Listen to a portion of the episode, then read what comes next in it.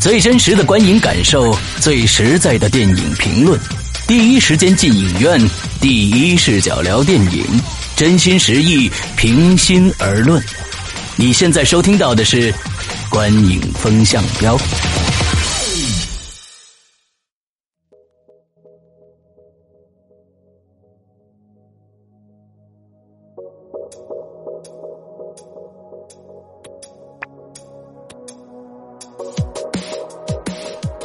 各位听众，大家好，欢迎收听《观影风向标》，我是石阳，我是波米，我是玄木。哎，我们这个波米同学回来了啊，从柏林接着从转战欢迎回国，转战北极回到了北京啊，从这个北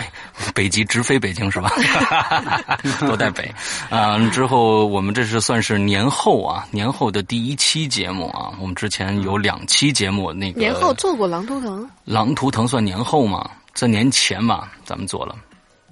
哦，对吧？对，嗯，我们年后年后做的是那个做天降雄狮，天降雄狮，对对对，没错。对，就我们对，就是呃，风评说是我们没有没有了波米的这两期节目呢，略显这个呃枯燥啊逊色。对，因为我们这节目的时间就短了很多，你知道吗？对对对，短其实有短的好处，短其实有短。大家都很期待你回来，我们也等着。OK OK，好，我们今天来跟大家聊的呢是刚刚上映的《超能陆战队》啊，呃呃，这个。这个电影呢是其实是从去年就已经在在在这个美国已经上了啊，之后我们一直是非常非常期待，终于在国内上映了。那么首先请波米来聊一下影片的相关资讯。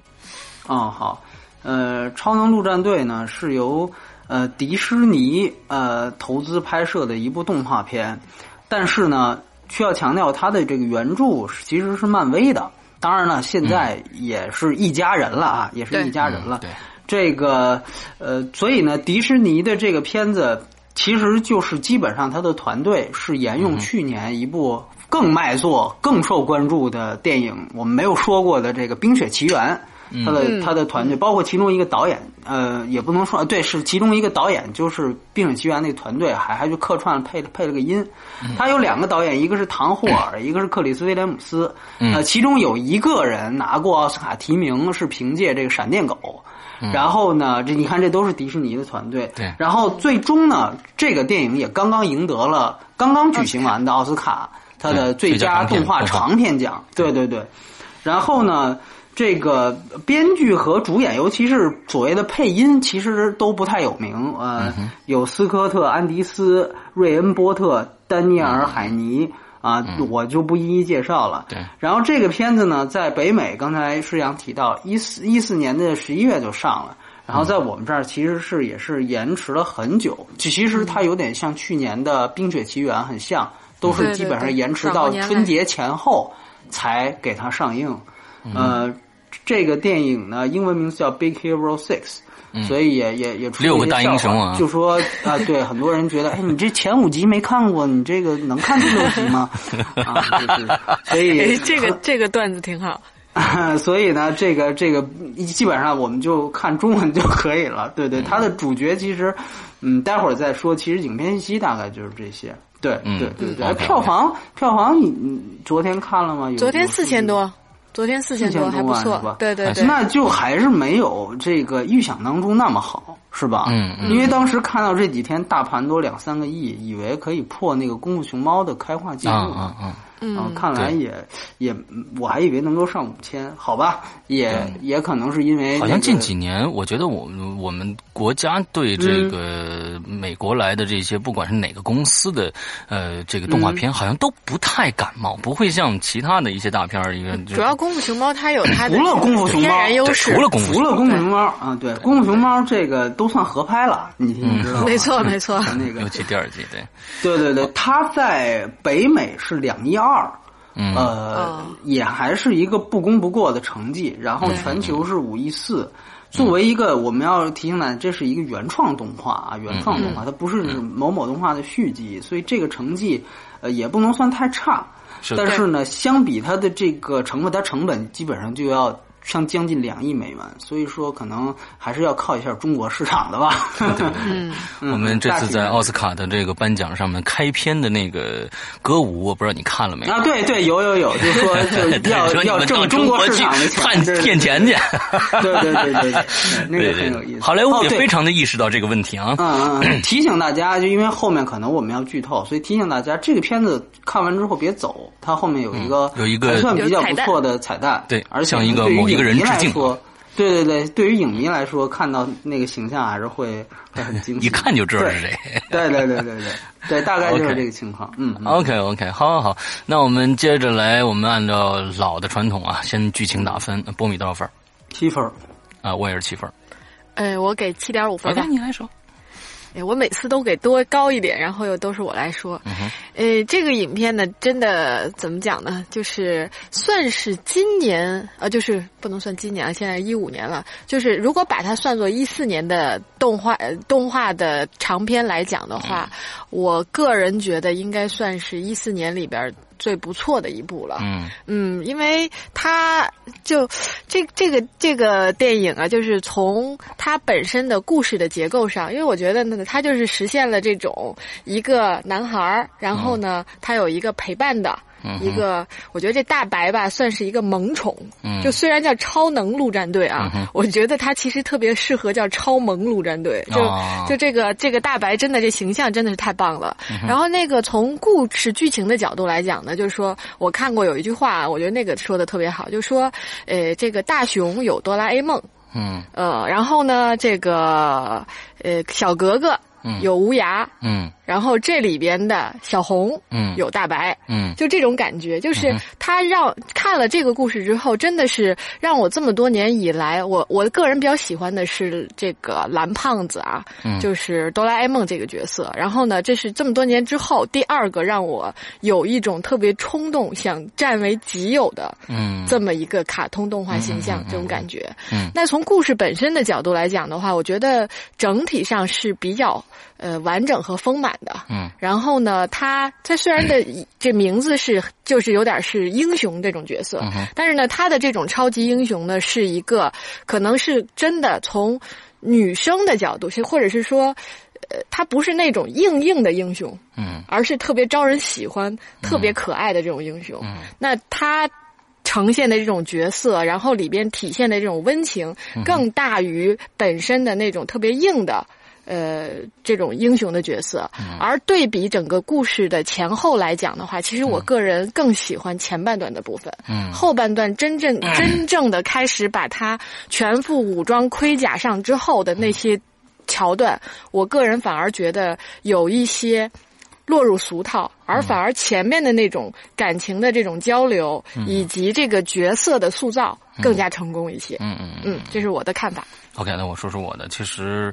呃，这部电影来说啊，呃，就像刚才玄木的，那，就是这个意见，就是说，真的是只靠大白一个人撑在那儿。呃，其他的人呢略显打酱油啊。从整个故事情节来说呢，其实这个故事情节也没有太多的让人惊喜的地方，也没有。之所以我们给了七分，这高于我们其他的，比如说我们去年的《驯龙高手》，呃，还有我记得《冰雪奇缘》，我就我也没打这么高的分。我记得《冰雪奇缘》没做。啊，哦，冰雪没做是吧？对对对，我肯定是比什么天才眼镜狗要高。对对对，比天才比比比那个天才眼镜狗要高。因为这个这个其实这个剧情从从整个上来说呢，呃嗯，我觉得呃没有什么太多稀奇的地方啊呃，我觉得也就是落入俗套。刚才说呃波米那不是这个玄牧一样说的这个嗯特别的呃。就是好莱坞式的嘛，啊，就是开始复仇，完了就反思自己，完了最后要要要去拯救，整个是这样的一个一个过程。但是就是因为有了大白这个这个角色，我当时看完了以后，我认为这是，呃，所有的动画片里近几年来我唯一一个真的就跟他一样，就是说我想再去买一个衍生产品的一个一个东西，因为太太棒了，一个白白的东西摆在那儿，嗯，就是很有。很有震慑感啊！完了之后再加加上假的话，那个非常的棒了。呃，至于真的情节，也是因为它的里边的细枝末节，并不是它的整个的流程让我们觉得好，而是它的细节，尤其是大白的细节，各种各样的话语啊，话语的前后啊，跟前一前前一段戏有这样的一句话，到后面可能正好跟这句话呼应上，这些整个这些细节组成了这部。呃，剧的看上去的呃，整个情节的丰满啊，我所以给了七分。对，波米说一说。嗯，我觉得也是一样，就是他在这个电影，呃，这个电影，我我我这样来说，你们都说是这两年最好的，就是其实我们说今年如果从奥斯卡来谈的话，今年有一部大家尤其北美那边觉得非常不可思议的一个事情，就是乐高大电影落选了，落选了。对对对，呃，如果你让我去对比的话，我可能更喜欢乐高一点。嗯嗯嗯，就是就这个片子。不好意思，乐高我还没看。嗯哦，对，就是就是因为呃，像像大家所说的，就是这个电影它到最后，其实它从情节本身来讲是呃有一些，就是像你们说的落入俗套，确实是这样，因为。嗯，像乐高那个电影，可能大家如果只是去听这个名字，他可能觉得是一个就是一个为了卖衍生产品而制造的电影。但那个，但那个片子还真的，我觉得到最后，呃，有一定的颠覆性，尤其是对动画片这个本体，到它也有一个反转。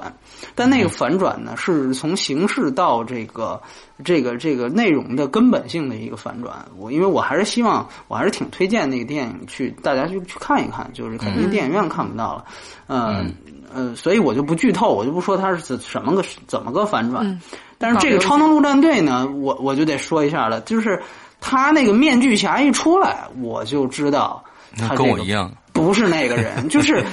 这种剧情上太低。对，如果你要是我就踏踏实实的去征服学员型观众呢，我压根就不应该安什么反转，对吧？你这一旦挨安一个反转呢，又安的比较低级呢，这个说句实话是是让人扣分的一个事儿。你还不如直接的就就平铺直叙的去说一个事儿，对吧？嗯我觉得这个反倒是可能是更，而且他因为这我们聊剧情嘛，对吧？所以，因为他这样的一个反转的设计呢，所以说使得他必须得前前后后的去为了这个面具侠还得去做铺垫，嗯，就包括我就记得说是说是这个大白扫描到了这个面具侠的这个这个这个是身高和血型，对，但最后除了用这个。去定位到了这个夺命岛之外，就是也没有说有更好的这种落实这个条件的这么一个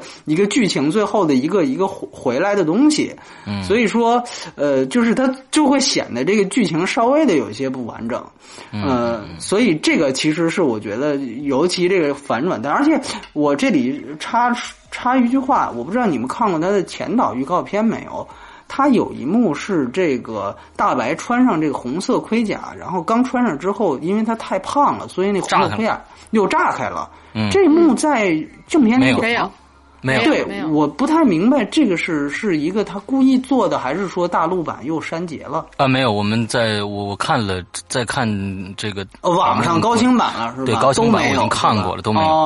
都没有。嗯，所以这个这个当然是我我估计也有可能看着仔细的人的一个疑问啊，可能呢他这就是一个最后剪辑的时候就觉得后面是不是节奏太慢了，嗯，所以整体而言，嗯，确实是有这样的一个一个问题，而且我我其实想谈的是另外一个事，就是说，呃，我们都知道这个片子它这个呃所在的这个城市叫做三藩 Sokyo 啊，它其实就是中文啊是。我看简介是译成旧金山，好像还是旧金山，旧金山是吧？对，还是旧金山。是不是因为这个翻译觉得是这个反日，所以就怕这个露怯？包括他那个小孩儿 其实是一个日本的名字，对，应该叫滨田广。我查了一下，对，然后翻译的是叫翻译成小红了啊，没错，非常接地气。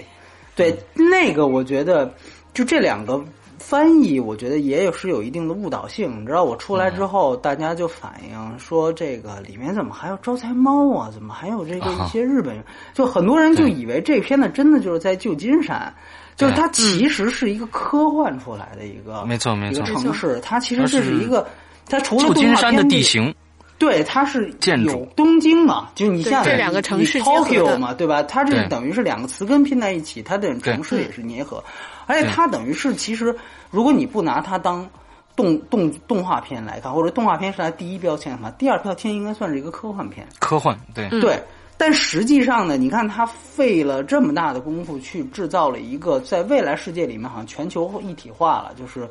旧金山跟东京东西就已经没有文化结合差异了。然后这又是一个亚裔的小孩，应该是一个日本后裔的小孩，能够在西方很好的生活在，或者说能够在这个城市很好的生活在一起了，能能生活在这儿。但是，就是说关于这个科幻世界，其实它并没有有更多的展开。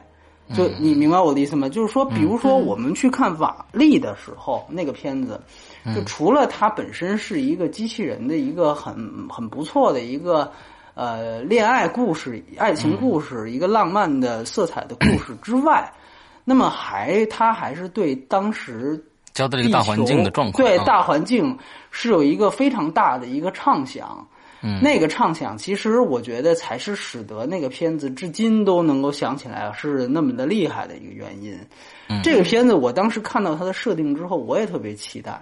就觉得哎呀，你看它实际上我最关注的点不是说大白是一方面，但是另外一方面，我觉得你怎么样能够在这样的一个中西交汇的这么一个科学的设定之下，你去讲一个亚裔小孩的故事，他会不会遇到一些比如说种族方面的问题？会不会去在未来的世界当中会有人与社会的这种互动？到后来你会发现，并完全没有，他就是在讲了一个非常简单的一个失亲之后，他心理重建，有一个 就是一个医生在帮助他做心理重建的这么一个过程。嗯，实际上你们说是落入俗套，其实很简单，它就是一个植入了一个非常非常简单的普世价值观。嗯。他没有在这个普世价值观之外能够走，哪怕是一点点。我觉得这个是这个电影稍微遗憾的地方。当然，我也得必须肯定的说，就在这个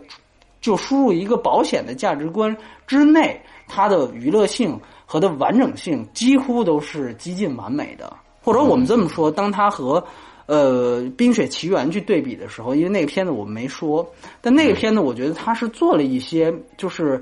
不仅仅是普世价值，不仅仅是征服低龄儿童的一些东西，它我们很多人都说那片拉拉片嘛，就是说它有一些女权主义色彩在里面，就是说一个一个公主不需要通过王子的爱来获得救赎，我们女人可以自己进行自救，这个东西是颠覆以往类型片、以往爱情童话的一个颠覆在里面，这是一种对类型片传统类型片的一种解构。那么它在那个层面的意义，我觉得还是比这个片子大。但是呢，《冰雪奇缘》它的本身的故事性和它本身的剧情的完整性又不如这个电影，又不如这个电影。它那个电影说句实话，剧情是相对来说是有有有问题的，或者说是不完整的。那这一点，这个电影要胜于它。所以呢，我觉得，呃，通过《冰雪奇缘》或者乐高，我觉得可能给这个片子更更好的一个清晰的定位，包括这个七分儿。对对对，嗯嗯，嗯这样。嗯 OK，其实我觉得，嗯，当时在说这个这个三分 Sokyo 这个事儿的时候，我当时想的是说，呃，因为你知道，呃，这个旧金山和东京这两个，旧金山也是美国的一个硅谷的一个一个所在地，东京呢、啊又是东方的这样的一个科技的一个一个一个这集集散地啊，完之后这两个。这高科技的两个城市混合成一个名字，我觉得它可能是在意义上来说，给到大家一个感觉，可能这就是一个未来的一个科技之都的感觉，你知道吗？呃，所以我我我是这样想的，就是嗯这个是不是可能和这个约翰拉塞特他自己的这个个人情节，包括他所带的第呃原来的皮克斯的团队有关？因为我们知道这届奥斯卡，宫崎骏在拿终身成就奖的时候做引荐的就是约翰拉塞特。约翰拉塞特是这个片子的出品人和这个制片人。也是原就是现在原来迪士尼 原来皮克斯的老大，现在是不仅是皮克斯老大，也是迪士尼动画部门的老大。就是他也是《玩具总动员》三部曲的导演。呃，你其实，在《玩具总动员三》里面就能看到，比如龙猫在里面出现了。对对对我觉得他们是有对日本，因为日本动漫很棒，嗯，我觉得是不是可能是从从这个动画层面上来讲，它的一种，因为在我看来啊，平心而论，就是说你刚才提到东京科技这一点，但其实它在片中落实到都是一些非常浅的元素，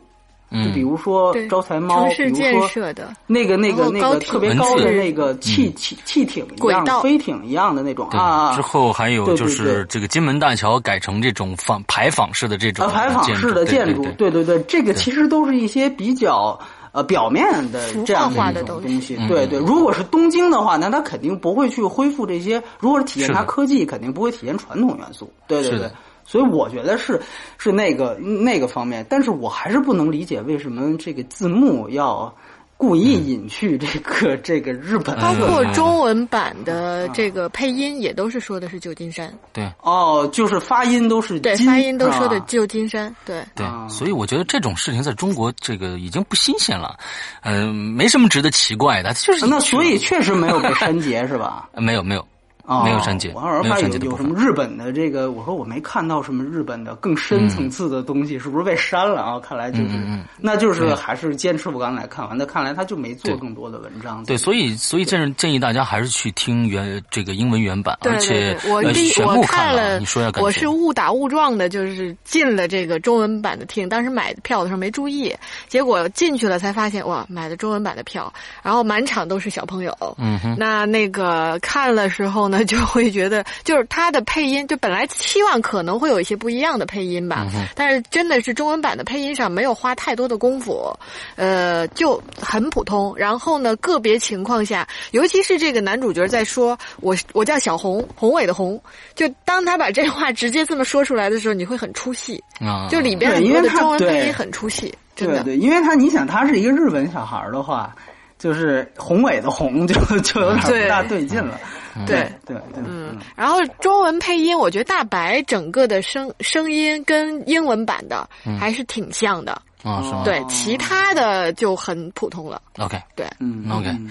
好，那我们接着来聊一聊特效吧。不然其实我们在以前就是表演啊，这个片子没什么表演，就我们就来说特效吧。呃，波米多少分？我也是七分儿。啊，我也是七分。我也七分。OK，那波米先说吧。对，因为我觉得首先是咱们刚才碰过的，私下里碰过的，就是我们看都看了三 D 版，对吧？然后我我还是看的三 D IMAX 版，我觉得应该不是影厅亮度的问题，但是我觉得就是它的这个三 D 效果是不太好的，而且对。嗯，平心而论，我在很多节目都谈过，我说迪士尼的三 D 效果几乎就没有一部拿得出手的，就是它的这个动画片，就这部也是，呃，没有什么没有什么三 D 效果可言。然后从这个整个特效来看呢，呃，如果加进人物设计的话，当然大白这个是很棒的，但是因为我们知道有漫漫威的这个原著在，它的这个。只是他要做的工作是把这个东西三 D 化，就原来是漫画嘛，四格漫画，那么他现在要就把它三 D 化而已。所以这个这个人物设计也不能完全算在这个电影的头上。呃，如果小说的话，那还可以算电影头上。那、那整个其他的，我们说这个特效场面啊，就是说这个包括后面的这个打戏，包括这个最后呃星际穿越，对吧？嗯嗯呃，其实都好还好，我觉得都还好，可能就是。呃，小孩子如果看了的话，可能我觉得现在小孩也见多识广，对吧？未必就是说觉得，哎呦，这个好家伙没见过，嗯、我觉得也不会。所以说，整个这个这个这个特效的这个东西看起来，嗯，我觉得还，而且你你像你之咱们之前提到了现在这个衍生品的问题，其实《小黄人二》卖的也很好，然后也很忙，嗯对吧？嗯那个好像就是完完全全的原创，是吧？对，如果我记得没错的话，对，所以对，呃，包括其实你要真的论《小黄人二》的话，跟这片子还真的有点像，我觉得，就是说第一集，对，第一第一集集非常好。哎哎，对对对，而且就是就是说，包括这种这个本身的这个。不是主角的这个，也不能说机器人，小黄人也不是机器人，就是反正不是主角的这个角色，他是特别抢戏的，然后甚至是喧喧宾夺主的，对，然后到第二集就几乎完全就全是他了对，就完全消费它。现在马上就要出小黄人大电影了，啊，是，就是呃，那是另外一个话题，到时候我们我们再看。对，所以我就就是临时想到这些，对，嗯嗯，啊，其实刚才说到，我们说到这个整个的场面问题啊，嗯呃，这个的场面真的是跟我们去年的这个呃驯龙高手。呃，是没法比的，因为到驯龙驯龙高手到最后的群龙大战的时候，那那一段的渲染还是真的非常漂亮的，是嗯，是非常漂亮。但是从呃驯龙高手就败在它的剧情上了啊，它败在它那个的三 D 效果也很那棒。三三 D 效果非常的好，之后呃，整个的渲染的从它的那么多个物件来同时运动啊，各种各样的龙。而我们今天看到这个，其实超能陆战队就那么几个人啊，就是六个英雄加一个加一个坏蛋，最多的场面就是这么几个人在在在在运动。旁边呢，基本上比如说底下逃亡的人呢，或者什么已经早没了啊，就剩烟烟和雾。那其实这些是确实是小孩都觉得不太新鲜了。那正因为可能我觉得就是他们漫威的原著啊，漫威的原著的这个起码的这个原型在这儿放着，他最后三 D 化以后，我觉得呃，女孩子可能不太喜欢。啊我觉得红盔甲的这个大白还是挺漂亮的。呃，那天看完了以后，我就在网上去搜这个大白的这个衍生产品，我看我发现了一个呃加这个盔的加加盔甲。加里边的圆圆人儿他就说可以把盔甲卸装上去，装上去完了再再卸下来。哦，但是卸下来以后呢，我发现那个大白就变得胳膊那儿就缺了一块儿就不圆了，你知道吧？我觉得还是不是特别的完美。来等等一阵子吧，再看看有没有什么特别牛逼的这个这个衍生产品，我来买一个啊。嗯，什么？嗯，我觉得这个就是，就其实你们刚刚都提到了，关于制作啊、特效啊这些方面，确实没有特别值得讲的。然后可能它胜在一个是细节方面吧，尤其是这 个机，就这个大白的细节，它的这种萌呆萌呆的一些动作，嗯就他跑起来、走起来，就是我这个片子，我其实一共就是加跟朋友看、跟家人看，一共看了三遍。嗯然后呢，那我真的是看第一遍的时候，整个是处于一个比较兴奋的状态，觉得哎真的很棒。然后看到第二遍和第三遍的时候，真正能引起我兴趣的，就是还是前面期待的，对，就是从大白出现，然后他从那个。就是那个对箱子里出来，然后呢，从床边上慢慢把自己弹出来，嗯就那个状态，然后一直在就是那一段真的是，就是你你我看这几遍，只有在这个过程中是期待的。然后它整个的这种一直延续上，让你有一种这种就是这些全是每次看都会觉得哦，其实就是他的这种呃大白这种性格的塑造，然后呢，他对人的这种关怀的感觉，那种温暖。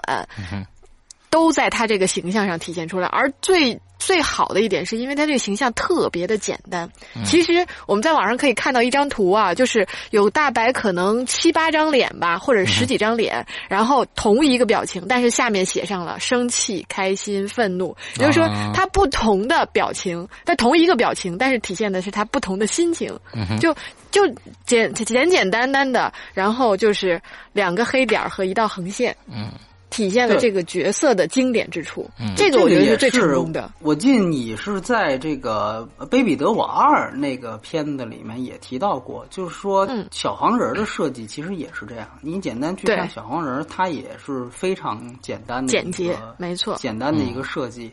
就是，但是它是靠不同的服装，就像这个嗯。芭比娃娃一样，你你换换上不同的服装，然后戴上眼镜儿，对吧？有各种版本，然后顶多高矮胖瘦有区别，但其实本质它都非常简单啊，嗯单眼儿、双眼儿，对吧？就是对对对。本本质上来讲，其实都非常简单，但是呢，嗯。它就是可以靠这些东西去去获得大量的衍生品的这种售卖的这种机会。没错这个确实是其实包括乐高也一样啊。你看它那种颗粒感的那个小人儿吧，而且你都都是一样，所以这个其实是我们呃，其实也可以值得我们去想一想的一个问题，嗯就我们如何去制造一个哎能够打动人的这么一个是吧没？错一个一个没错没错一个动画形象。对对，，OK，嗯好，我们今天最后聊一下娱乐性啊，波米多少分？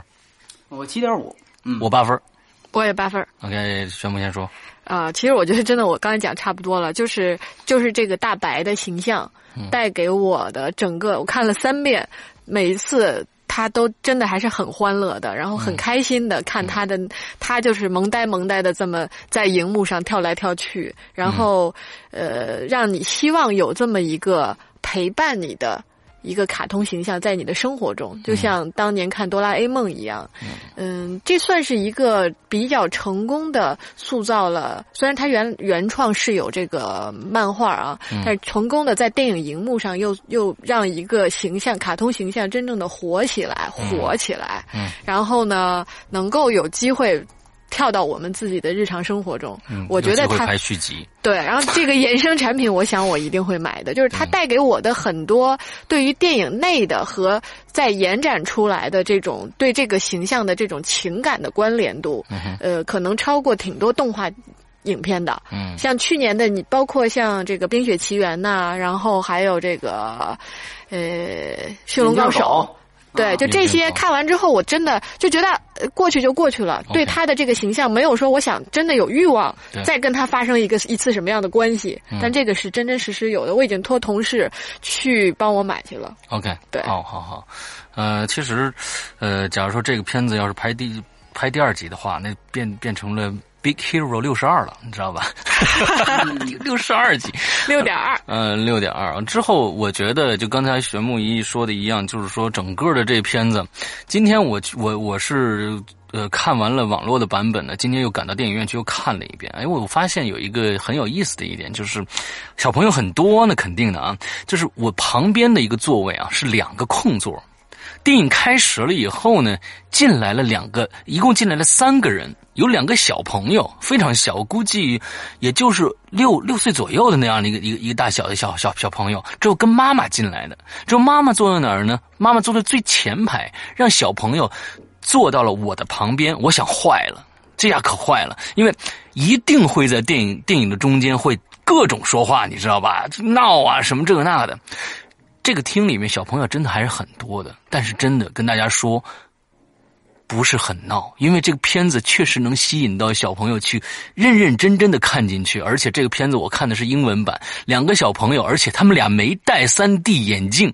之后一直在看，我一直在旁旁边说，我说这孩子怎么不戴三 D 眼镜啊？不提醒一下啊？你不提醒一不下？，他们两个有一个孩子戴着小小眼镜，我以为那是人家自己带来的，你知道吧？但是又不像。但是我最后孩子他是就家长会觉得孩子戴三 D 眼镜对眼睛不好嗯，啊，这个是他就是站起来以后，发现是近视眼镜。哦，啊，哦近视眼镜啊是近视眼镜，不是三 D 眼镜。只有他们俩孩子还看完电影以后，还还还在对话说：“哎呀，我后面我都旁边一个男孩说，我后面都不戴三 D 眼镜了，我就直接看。”所以所以大家想想这这 3D 效三 D 果有多真烂啊！对对对对，所以对对对，所以有多烂？那孩子说的都是真话。完了之后呢，另外一个小小说，哎，我从开始就没有戴啊，我戴三 D 眼镜很难受的。你看这，完了之后两个孩子，两个孩子一直没有闹，完了之后看的非常非常的开心，一直在笑，我笑，完了两个孩子还在看我，你知道吧？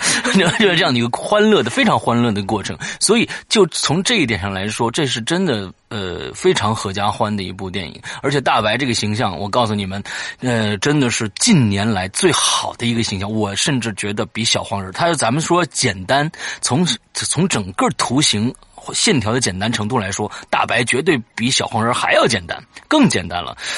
所以呢，嗯、这个形象真的非常非常的棒。那建议所有的家庭呢，带着有孩子的带着孩子去啊，有有有女朋友带女朋友去看，非常好欢乐的。嗯，波米，嗯，就这个片子刚才提到了这个漫威，对吧？然后我其实觉得他这个片子其实从呃呃你们你们谈到大白，就是说从他的这个主人公来讲，我觉得还是有，比如说像钢铁侠这样片子的影子，这种影子是非常大的，尤其是就他对于这个主人公是一个动手能力特别强，自己就可以。呃，就是徒手去制造一一个机器，包括这个微型机器人，我就不明白这个这么短的时间内，在自己家车库就能制造出来，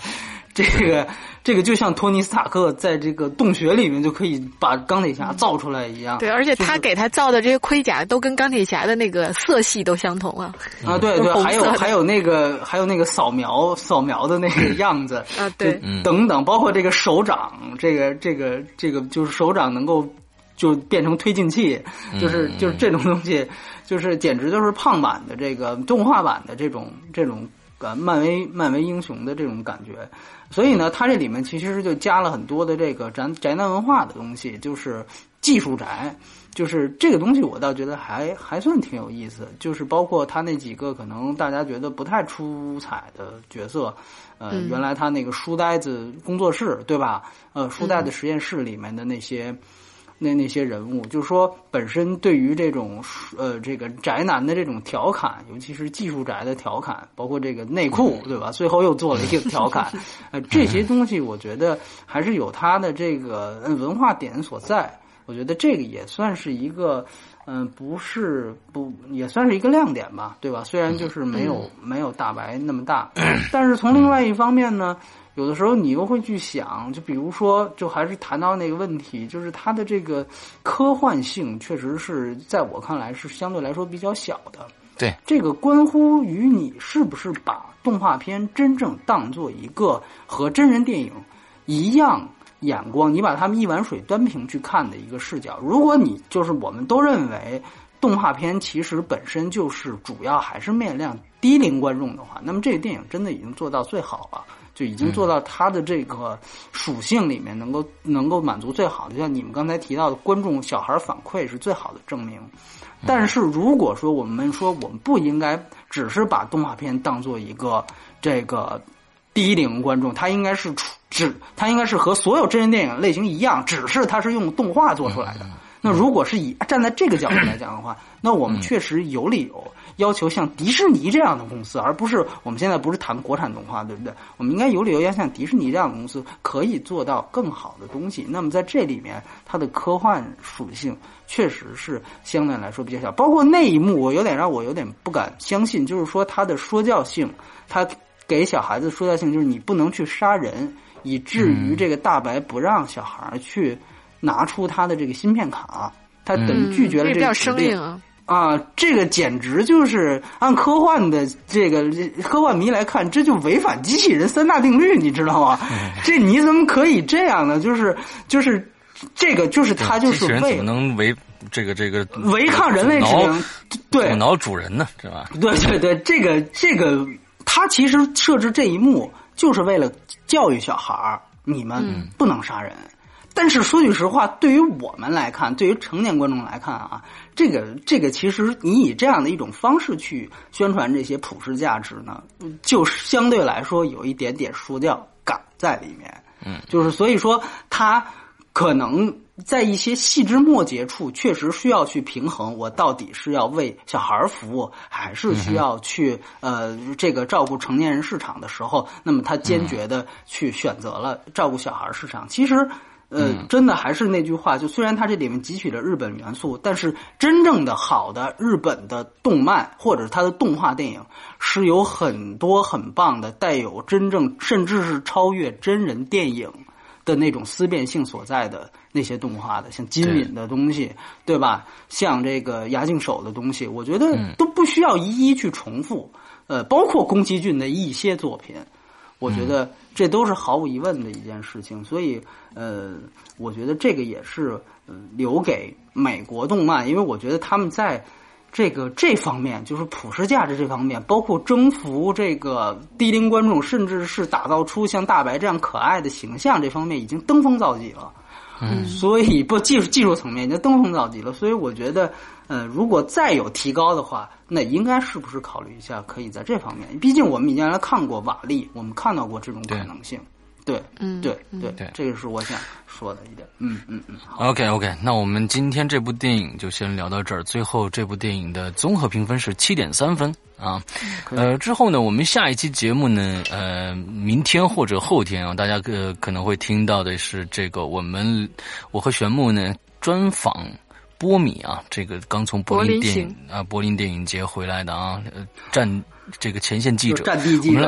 战地记者，我们看前线记者，我们来来来采访一下他在这个呃这个德国啊，好像打二战一样的感觉，你知道吗？在德国的所见所闻，所感。嗯，对。完之后呢，我觉得里面还是有一些料值得大家来听一听的。至于呢，现在有很多的朋友在呃给我们留言说啊，讲一些呃奥斯卡的电影啊，那可能我们奥斯卡专题今年就不做了，因为嗯，我们可能。跟去年的比较了一下，就是也去年也就是说一说哪几部电影得奖，我们喜欢哪哪一个，但是每一部电影都没有深入去讲，所以可能其实大家你们没什么太多的养分啊，所以我们就决定今年的奥斯卡就不做了。那其实在这儿咱们这么着吧，在这个地方我们推荐几部我们喜欢的吧，好不好？我们推一人推荐两部奥斯卡最喜欢的电影，你看这样好不好？嗯，好啊嗯嗯，好吧，玄牧先来。呃，因为我没有全看啊，我看过的应该有七八部的样子。嗯，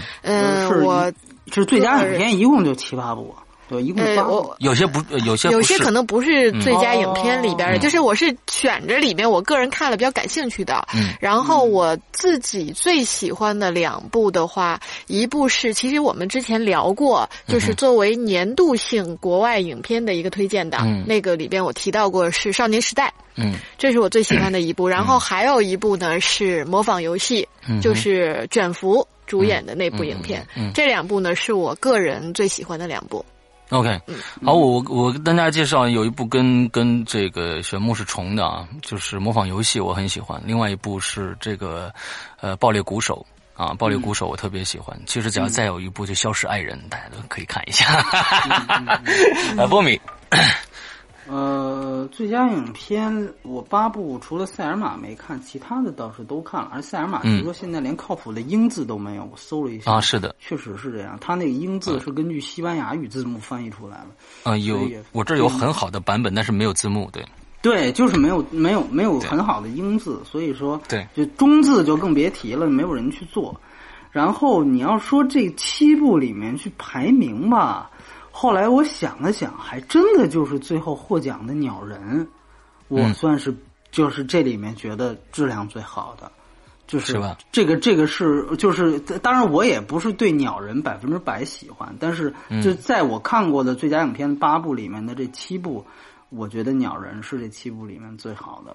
然后呢，呃，我觉得它还是有一定呃可看性的。很多人我不明白为什么觉得它是一个闷片，这个或者说觉得这个可能就是因为少年时代太受欢迎了吧，就是觉得鸟人这个嗯就觉得好像评委在孤芳自赏。我觉得，如果他真的要是想做高冷的话，他应该选性本恶。你看了那个片子，你会觉得鸟人那简直就是就是就是超能陆战队，那就是这个这个呃性本恶，我我我也会我也很推荐。但是我觉得那个片子是有一定门槛的，呃，有它有原著小说，当然我不推荐，就是非得之前读完了再看。